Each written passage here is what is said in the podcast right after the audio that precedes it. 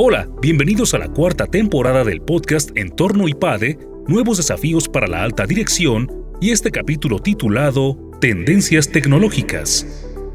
Hoy en día todas las empresas pueden considerarse tecnológicas, pues necesitan de ella para sostener su modelo de negocio y por lo tanto la tecnología necesita estar muy presente en la estrategia de la compañía.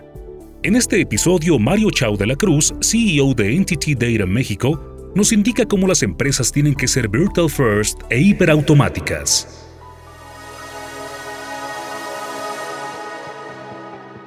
Yo creo que ninguna es ciencia ficción en el sentido de una idea teórica que no va a evolucionar a la realidad. Yo creo que probablemente algunas ideas son futuristas o que adelantan un futuro posible. Es probable que alguna de esas tecnologías o los productos específicos que se presentan en un show como el Consumer Electronic Show de, de Las Vegas no lleguen en su formato actual al mainstream, no se difundan o no triunfen masivamente, pero sí creo que todos llevan el germen de tecnologías que en los próximos años van a terminar implantándose o usándose en diferentes productos o servicios en mayor o menor medida. Si miramos la tendencia hacia los negocios, al sector empresarial, que es donde nosotros trabajamos más, yo creo que hay una tendencia que no empezó hoy, ya venimos dos años con la pandemia evolucionándola, que es la traslación del concepto de una empresa donde nos trasladamos físicamente a un lugar a ejercer un trabajo, una profesión, va a cambiar radicalmente, está cambiando radicalmente. Y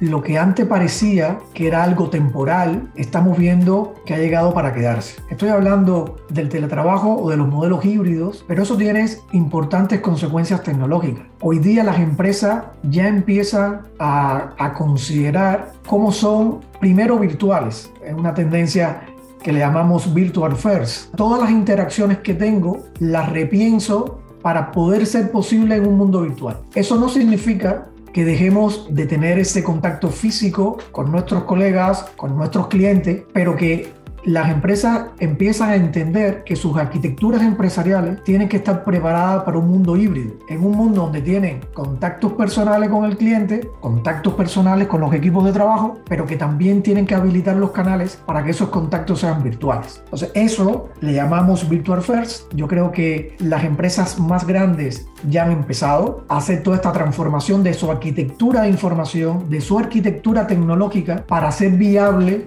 este modelo de negocio pensando en la virtualidad. Y esto trae enormes consecuencias en todo lo que tiene que ver la relación entre la empresa y sus clientes, ¿no? Habilitar canales telefónicos, canales de autoasistencia, canales robotizados para que esas interacciones sean más ricas. Empezamos a hablar ahora del total experience, o sea, durante mucho tiempo tecnológicamente hablamos del customer experience, que era cómo le doy una experiencia a mis clientes que sea rica, que sea satisfactoria. Ahora hemos evolucionado el concepto y empezamos a hablar del total, porque ya no solamente el customer, sino también nuestros propios equipos de trabajo necesitan tener un modelo híbrido para que cuando estén físicamente en el trabajo, pero cuando estén en su casa, puedan ser igualmente productivos y puedan seguir cumpliendo los objetivos para el cual la organización, la empresa está diseñada. Yo creo que esto es importante y lo vamos a ver en este año 2022 que se va a profundizar.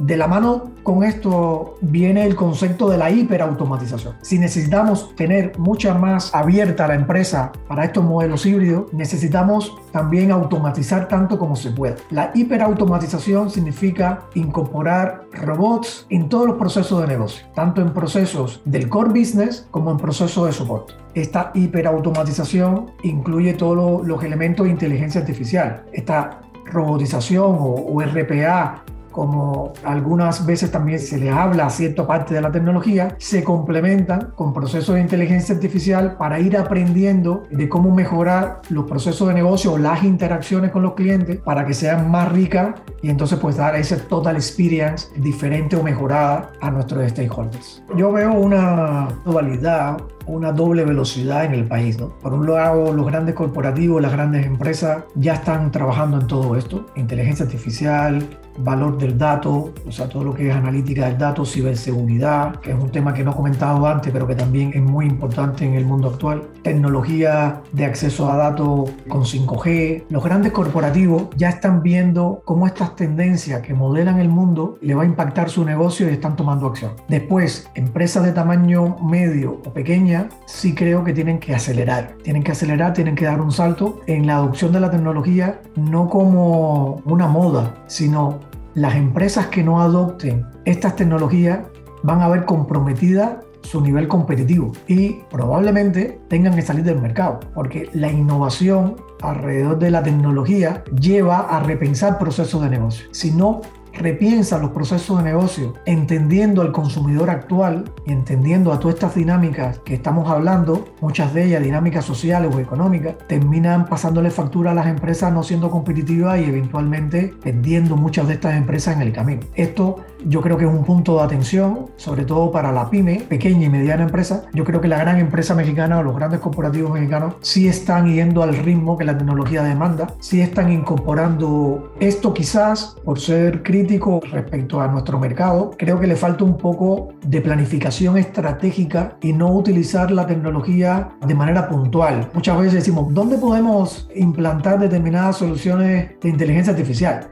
¿A dónde se puede robotizar? Pero son iniciativas que no deberían quedar en el concepto de un proyecto piloto o de un tema muy táctico. Quizás ese es el principal mensaje que debería llevarse la empresa mexicana, tratar de incorporar la tecnología en los procesos de innovación de manera estructural, de manera estratégica. Ya hoy, en el mundo moderno, toda empresa es una empresa netamente tecnológica, en el sentido de que necesita la tecnología para sostener su propio modelo de negocio. Por lo tanto, la tecnología debe estar muy cercana de la estrategia de la compañía y no como un área, digamos, allí están los tecnólogos y hacen determinados proyectos que nos ayudan. No, la tecnología hoy día forma parte de la propia subsistencia de los modelos de negocio.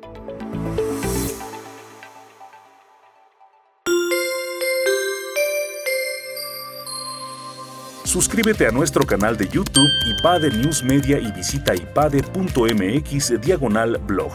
En este canal encontrarás videos, artículos e infografías relacionadas con el mundo empresarial de la actualidad y no olvides compartir este contenido.